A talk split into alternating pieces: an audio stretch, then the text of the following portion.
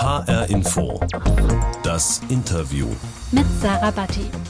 Wenn Sie Inspiration suchen, dann ist diese Sendung vielleicht genau das Richtige für Sie. Denn Aya Jaff zeigt einem, was man alles erreichen kann, wenn man eine Idee hat und einfach dranbleibt. Sie programmiert, seitdem sie 15 Jahre alt ist. Mit 19 bekam sie ein Stipendium in Silicon Valley. Sie gründete eine eigene Firma und im Frühjahr kam ihr erstes Buch heraus. Was sich nach einem kompletten Lebenswerk anhört, das ist für Aya aber gerade mal der Start ihrer Karriere, denn sie ist erst 25. Wie hat sie das alles geschafft? Und was hat das mit Bill Gates zu tun? Jetzt in HR Info das Interview. Hallo Aya. Hallo Sarah. So, wir haben ja schon schriftlich angefangen, uns zu duzen. Wir sind altersmäßig auch gar nicht mal so weit voneinander entfernt. Du bist 25, ich bin 29. Wir können uns aber nicht sehen. Du bist uns zugeschaltet, ich sitze in Frankfurt und du bist gerade in Nürnberg. Ich habe aber ein Foto von dir hier liegen. Du hast lange braune Haare, braune Augen, so einen leicht mockerfarbenen Teint und trägst auf dem Foto, was ich hier habe, einen dunkelgrauen Nadelstreifenanzug, darunter ein kurzes Top. Und genau dieses Bild, das habe ich mal anderen Menschen auf der Straße gezeigt und wollte wissen, was Menschen, die dich nicht kennen, mit dir assoziieren. Was glaubst du denn, was die Leute raten werden? Oh Gott, wow. Ähm, ich weiß es nicht. Wahrscheinlich denken sie, ich bin eine Influencerin, weil das ein stark modisches Outfit ist. Ich weiß es nicht. Bin gespannt. Dann lass uns doch einfach mal zusammen reinhören. Wie würden Sie denn die Dame beschreiben? Attraktiv, gut angezogen. Keine Ahnung, bisschen sportlich. Ähm, sieht sehr freundlich aus. Ja, sehr fotogen. Äh, schon hübsch. Was würden Sie denn glauben, macht die beruflich? Vielleicht Fitnesstrainer. Influencerin vielleicht? Oder auch Model? Vielleicht ist sie Tänzerin, also, so, also professionelle Tänzerin vielleicht. Und Aya, ist das ein Kompliment für dich oder ärgert es dich, dass da jetzt niemand annähernd das Richtige gesagt hat? Oh Gott, ich glaube, das ist schon jetzt das witzigste Interview, was ich je geführt habe. ähm, es ist nicht ganz so, wie ich natürlich erwartet habe, mit, äh, dass ich irgendwie Trainerin oder sowas wäre oder Tänzerin. Aber ich meine, Influencerin ist ja schon so das, was ich auch ein bisschen gewohnt bin von ersten Begegnungen mit Menschen, die meinen Hintergrund gar nicht kennen. Also mhm. halbe Überraschung. Passiert es dir denn oft, dass Menschen dich unterschätzen?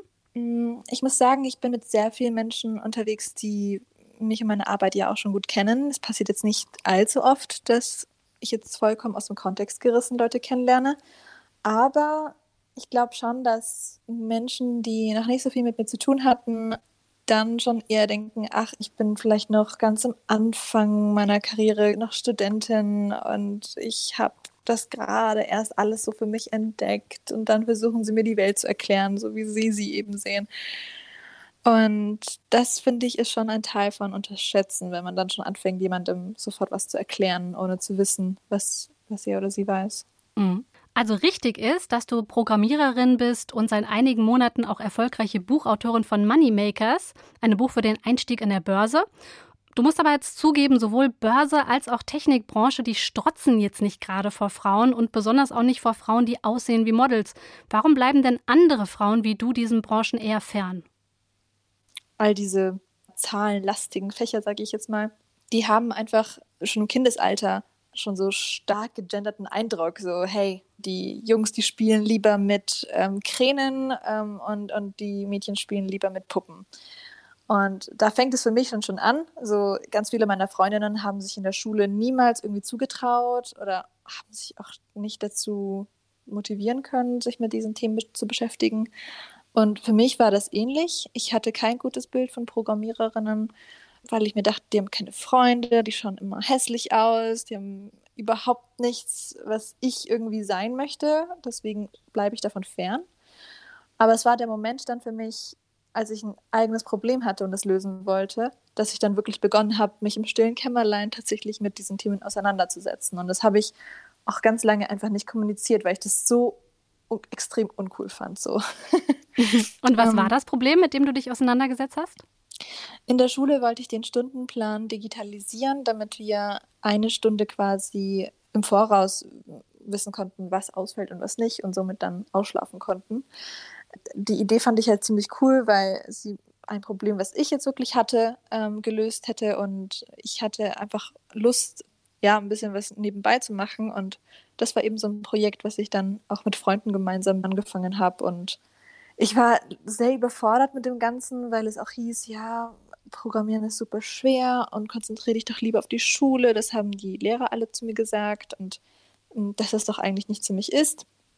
Ich habe das auch am Anfang geglaubt und habe erstmal jemanden einstellen wollen, aber dann hieß es, kostet 10.000 Euro.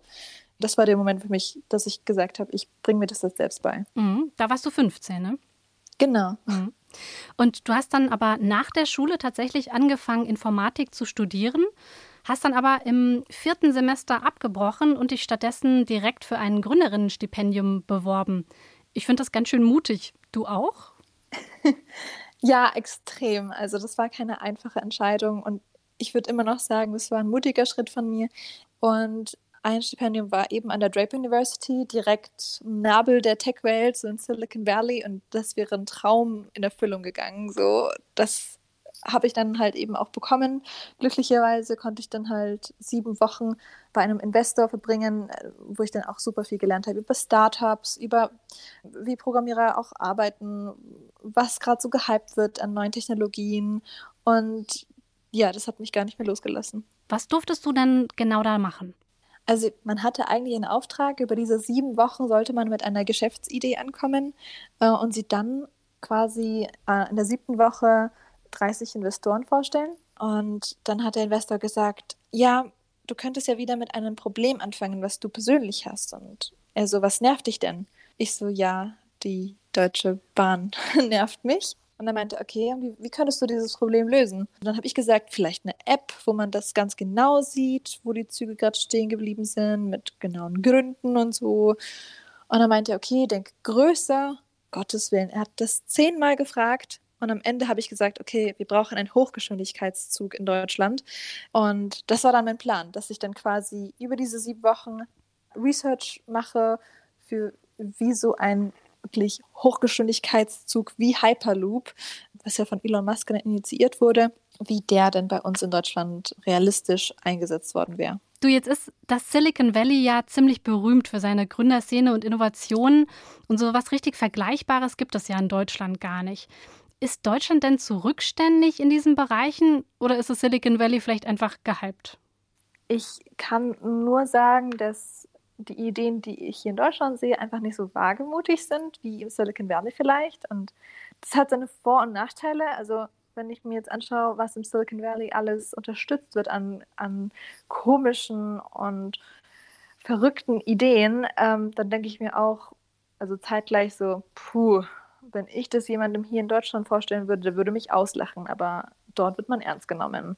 Und vielleicht ist das der Grund, warum dann dort die Wahrscheinlichkeit viel höher ist, dass eine Idee auch irgendwie groß gedacht wird und dass man da schon sehr früh auch daran glaubt und dann diesen nötigen Support dann auch leistet in finanzieller Hinsicht. Wie würdest du denn sagen, hat dich die Erfahrung in Amerika persönlich verändert? Also ich glaube, so dieser Denkprozess, den ich gerade eben beschrieben habe, mit größer zu denken, ähm, der hat mich schon sehr nachhaltig beeinflusst, weil mich das einfach sehr geschockt hat, was ich dann wirklich letzten Endes auf die Frage, denk noch größer, so geantwortet habe. Und da habe ich mich einfach selbst überrascht. Ich dachte eigentlich, ich hätte meine Grenzen schon erreicht und dann aber kommt jemand und sagt, nee, es geht eigentlich noch größer. Das ähm, war ein super tolles Gefühl, was ich ähm, gerne beibehalten möchte in meiner Denkweise, dass man quasi ein bisschen, ein bisschen grenzenloser an, an Dinge rangeht und wirklich auch Probleme an der Wurzel so ein bisschen packt. Ansonsten hat mir ja das Silicon Valley einfach auch gezeigt, äh, wie wertvoll es ist, wenn Leute schon von früh auf an dich glauben. Gründen ist auch was sehr Emotionales. Es ist nicht immer nur quasi, ich habe ein Businessproblem und ich versuche es zu lösen, sondern das sind meistens Menschen, die sehr viel auch geopfert haben und sehr viel Zeit da investieren und sehr viel eigenverdientes Geld und das ist etwas, wofür sie brennen. Und wenn man jemandem schon sehr früh quasi vermittelt, ich glaube an dich, dann macht das, glaube ich, schon einen Unterschied in der Sichtweise, in der Arbeitsweise in der Zukunft. Du hast danach angefangen, Ökonomie und Sinologie zu studieren, hast das Börsenplanspiel Tradity mitentwickelt und auch ein Unternehmen gegründet und seit einigen Monaten bist du erfolgreiche Buchautorin. Dein Buch Moneymakers ist ja so ein Einsteigerbuch für die Börse und ähm, sagt auch immer wieder, hey, geht in dieses Feld, mischt euch da ein. Warum ist dir dieses Thema so wichtig? Also dieses Thema ist mir erst so richtig wichtig geworden, als ich gemerkt habe, wie wenig Leute Zugang zu dieser Branche haben. Und äh, das wurde mir bewusst, als ich mit äh, 17, 18 dieses Börsenplanspiel eben mit aufgebaut habe. Und ähm, das wurde ziemlich groß in Deutschland. Also das ist das größte soziale Börsenplanspiel, was man so kennt.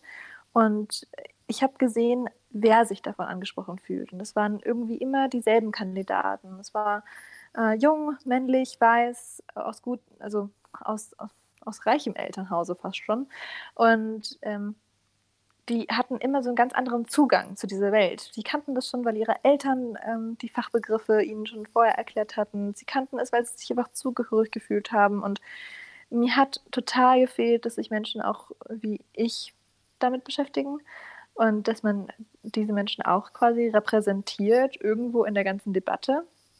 Und deswegen wollte ich einfach ein Buch schreiben, ähm, was, was meine Experience einmal zusammen, zusammen, zusammenfasst. Es ist keine Biografie in dem Sinne, sondern ich begleite quasi die Leute durch, ähm, durch den Weg, wie ich an die Börse gekommen bin. Ich erzähle ihnen, wie mein Interesse entstanden ist, nämlich durch Hollywood-Filme und durch äh, Hip-Hop-Songs, die eben über, über Geld und, und Börse gehandelt haben. Und dann mache ich quasi einen Sprung zu Kapitalismuskritik, dass man, dass ich durchaus verstehen kann, warum ähm, Leute so einen Hass auf diese ganze ganze Finanzbranche kriegen und warum das einfach nicht immer nur gut ist, ähm, irgendwie nur auf Gewinn aus zu sein, weil ich finde, das kommt manchmal in dieser Debatte komplett zu kurz. Also dann geht es sehr schnell um ähm, Multimilliardäre wie Bill Gates und Warren Buffett und wie man dann am schnellsten Geld macht.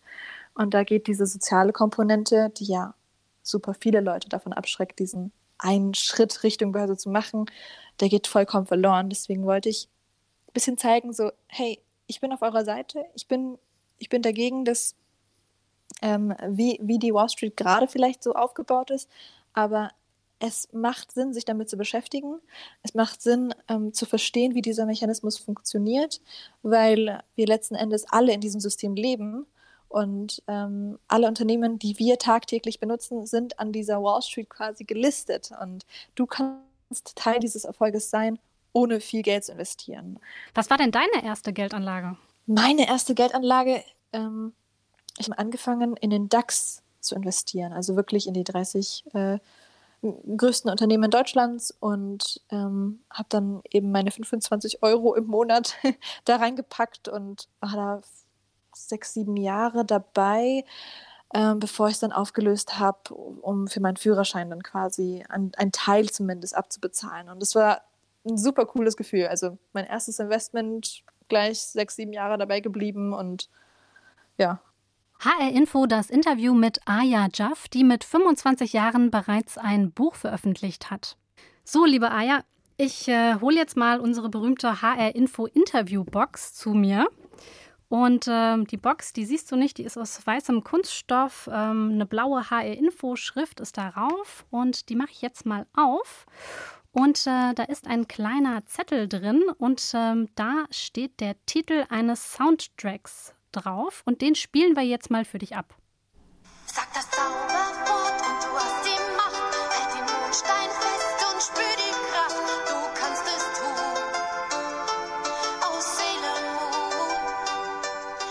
Und? Erkannt? Erkannt, ja. Was ist das? Ja, der Soundtrack von Sailor Moon. Das ist super cool. Also weckt sehr schöne Kindheitserinnerungen, auf jeden Fall bei mir. genau, ja. Sailor Moon, richtig geraten. Eine japanische Anime-Serie, die in den 90er Jahren im Fernsehen lief. Was geht dir dabei durch den Kopf? Also mir kommt sofort in den Kopf meine Schwester, die sechs Jahre älter ist. Die hat mich immer von der Schule abgeholt. Und äh, dann haben wir gemeinsam Cornflakes gegessen vom Fernseher. Sie hat Sailor Moon geschaut und ich war einfach neben ihr. Und wir saßen einfach auf dem Boden und haben Fernsehen geguckt. Ja. Du bist zusammen mit deiner Schwester und deinen Eltern in Nürnberg groß geworden. Deine Eltern selbst sind ja aus dem Irak vor dem Bürgerkrieg geflohen, als du ungefähr anderthalb warst. Und die Reise führte euch erst nach Syrien und später dann nach Nürnberg, wo ihr zuerst in einer Flüchtlingsunterkunft wohnen musstet. Diese Fluchtgeschichte an sich, was, was macht das mit dir? Dadurch, dass ich das ja selbst nicht aktiv miterlebt habe, sondern wirklich noch im, im Kindesalter, Babyalter war, habe ich eigentlich immer nur die Geschichten von meinen Eltern natürlich mitbekommen. Und erst durch diese ganze Flüchtlingskrise, nenne ich das jetzt mal, habe ich dann nochmal die ganzen Geschichten wiedererzählt bekommen von meinen Eltern. Und ich habe dann viel mehr Details gehört, wie schlecht es uns am Anfang ging, dass wir überhaupt kein Geld hatten und dass dass die Abschlüsse halt eben auch so lange nicht anerkannt wurden, dass damit eben ganz viele Probleme auch einhergingen, dass äh, Integration ein großes Thema war, so einfach kulturell bedingt so. Und das sind alles für mich Dinge, wo ich ganz klar sehe, meine Eltern, die kommen aus, aus dem Irak, sie sind da groß geworden, sie haben diese ganzen kulturellen Werte mit sich und sie haben diesen großen, großen, riesen Schritt gemacht nach Deutschland mit zwei kleinen Kindern und das erinnert mich einfach immer wieder daran, du kannst von Null anfangen. Du musst einfach nur offen bleiben, optimistisch und an die Zukunft glauben, so quasi. Dann, dann geht schon alles irgendwie gut. Und Hauptsache, man hat einander. Und das habe ich von meinen Eltern gelernt, so diese, diese unconditional love, will ich sie nennen. Also mhm. grenzenlose Liebe und ähm, ja, Optimismus in die Welt. Du hast ja die, die Flüchtlingsbewegung nach Deutschland ab 2015 gerade schon angesprochen. Wie war das denn für dich, das aus so einer Perspektive zu sehen, dass da jetzt neue quasi Geflüchtete nach Deutschland kommen und wie aber teilweise auch auf die reagiert wurde. Da wurde ja auch ein sehr negatives Bild teilweise gezeichnet von Bewegungen wie Pegida, dass da zum Beispiel nur ungebildete Menschen zu uns kommen würden und so weiter. Ich fand es schrecklich, diese, diese Narrative, wie man, wie man sie einfach so hört. Und ich wollte einfach helfen, sofort. Also ich habe auch sehr viel gespendet, ich habe sehr viel geholfen. Meine Schwester war ja auch da sehr involviert in diese ganzen Geschichte und hat einen Podcast darüber gemacht, ob, ob wir es als Deutschland jetzt geschafft haben, wie Merkel sagt. Und für mich war das, ich weiß nicht, also es war sehr, sehr emotional auf jeden Fall, wie, wie Leute teilweise auf Flüchtlinge reagiert haben. Mhm. Wie wichtig war es dir, dann auch selbst erfolgreich zu werden in Deutschland und eben sagen zu können, ja, wir haben es geschafft? Ich glaube, für mich war das weniger relevant, aber ich wollte meiner Mutter das Gefühl geben, wir haben es quasi geschafft. So, du musst dich nicht mehr bemühen, reinzupassen. Du bist ein Teil der Gesellschaft. Schau deine Töchter an. So, sie studieren, sie, ihnen geht's gut, sie haben Geld zum Leben, sie haben viele Freunde. So, wir sind angekommen. Das das hätte ich ihr immer wieder gerne gezeigt und das Gefühl kam auch, glaube ich, immer wieder auf, wenn sie mich dann auch in Zeitungen gesehen hat oder eben, dass ich mich so selbstverständlich in verschiedene Dinge einmische und mitmische. Ja, also für mich aber war das nie ein Ziel. Ah ja, um dich noch ein kleines bisschen besser kennenzulernen, lass uns doch mal jetzt noch ein kleines Spiel spielen. Ich habe das Wahr oder Fake News genannt und ich nenne dir ein paar Behauptungen und du verrätst uns, ob da was dran ist oder nicht. Okay? Mhm.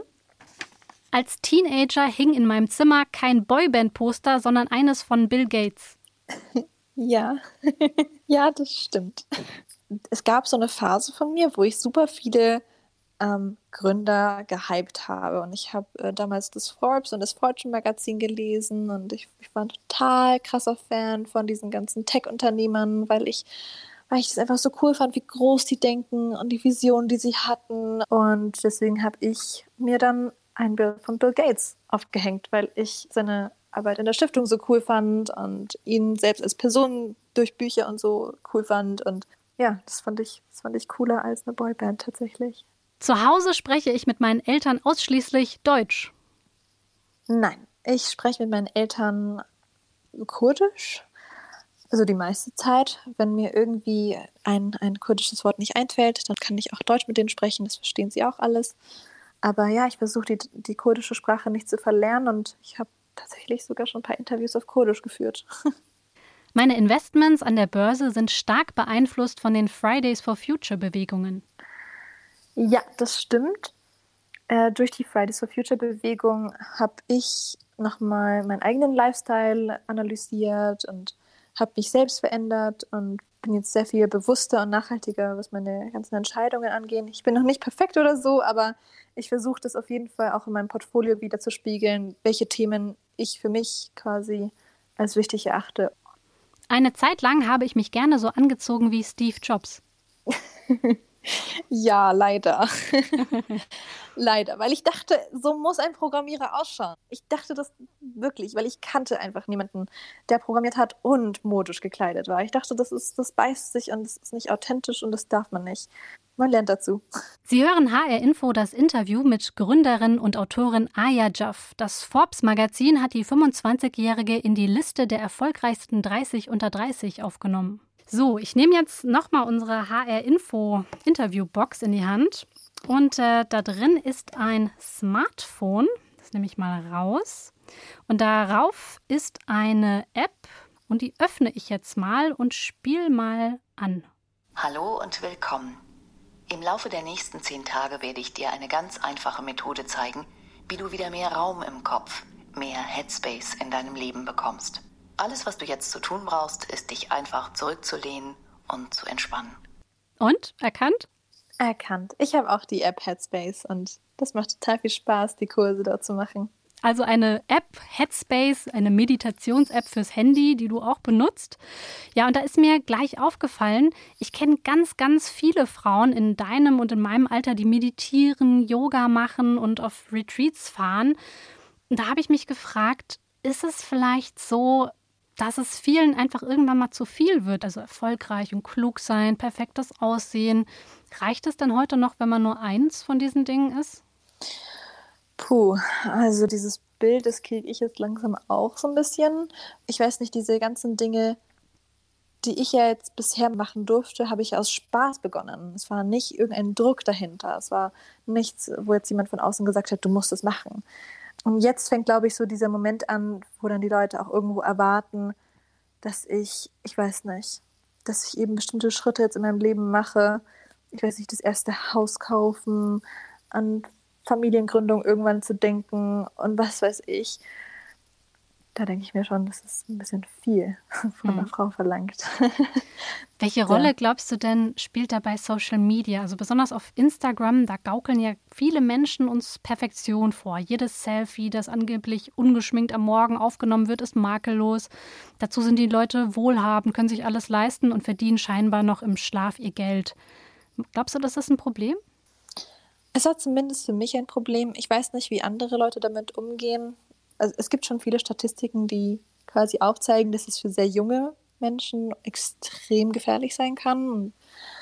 Aber für mich, sagen wir es mal so, ich habe dann irgendwann, als ich gemerkt habe, dass ich sehr streng zu mir bin und ein bestimmtes Body-Image quasi im Kopf hatte und ich weiß nicht, auch, auch sehr negativ einfach war, was, was mein was meine äußerlichen Merkmale angeht, habe ich dann angefangen, Leuten einfach zu unfollowen. Und jetzt habe ich einfach einen anderen Instagram-Feed, äh, wenn man so möchte. Ich habe Leute, die body positive sind. Ich habe Leute, die sind auch mal ein bisschen dicker oder auch mal ein bisschen dünner oder auch mal ein bisschen, ich weiß nicht, haben Körperbehaarung, zeigen sie ganz ehrlich, erzählen von ihren Problemen.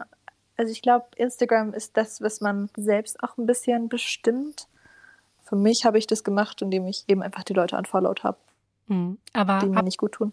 Ja, aber apropos Aussehen, wir kommen nochmal zurück an den Anfang unseres Interviews. Da habe ich ja andere Leute gebeten, dich anhand eines Fotos zu beschreiben und zu raten, was du wohl beruflich machst. Und als hübsche junge Frau hatte ich keiner mit den Branchen Technik oder Börse verknüpft. Ich habe das dann aber aufgelöst und die Reaktion darauf, die spiele ich dir jetzt auch nochmal vor. Das hätte ich auf jeden Fall nicht erwartet. Also Programmierer würde man ja vielleicht hat man ein Bild, dass man, dass sie vielleicht anders aussehen, so ein bisschen nerdig. Und ähm, bei Programmierern würde man vielleicht auch nicht unbedingt eine Frau vermuten. Super, sehr gut. Das sieht ja so aus, als würde sich was tun in der IT-Branche. In dem Kontext moderne Frau.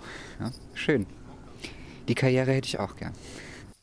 Wie ist das für dich jetzt gerade, das zu hören? Also ich finde es cool. Das ist auch eine Rolle, die ich gerne habe, einfach die Leute mal ein bisschen wieder aus, aus out of the box denken zu lassen. Das ist, das ist schön. Vielen Dank, Aya Jaff, Techie, Gründerin und Autorin des Buches Moneymakers aus Nürnberg.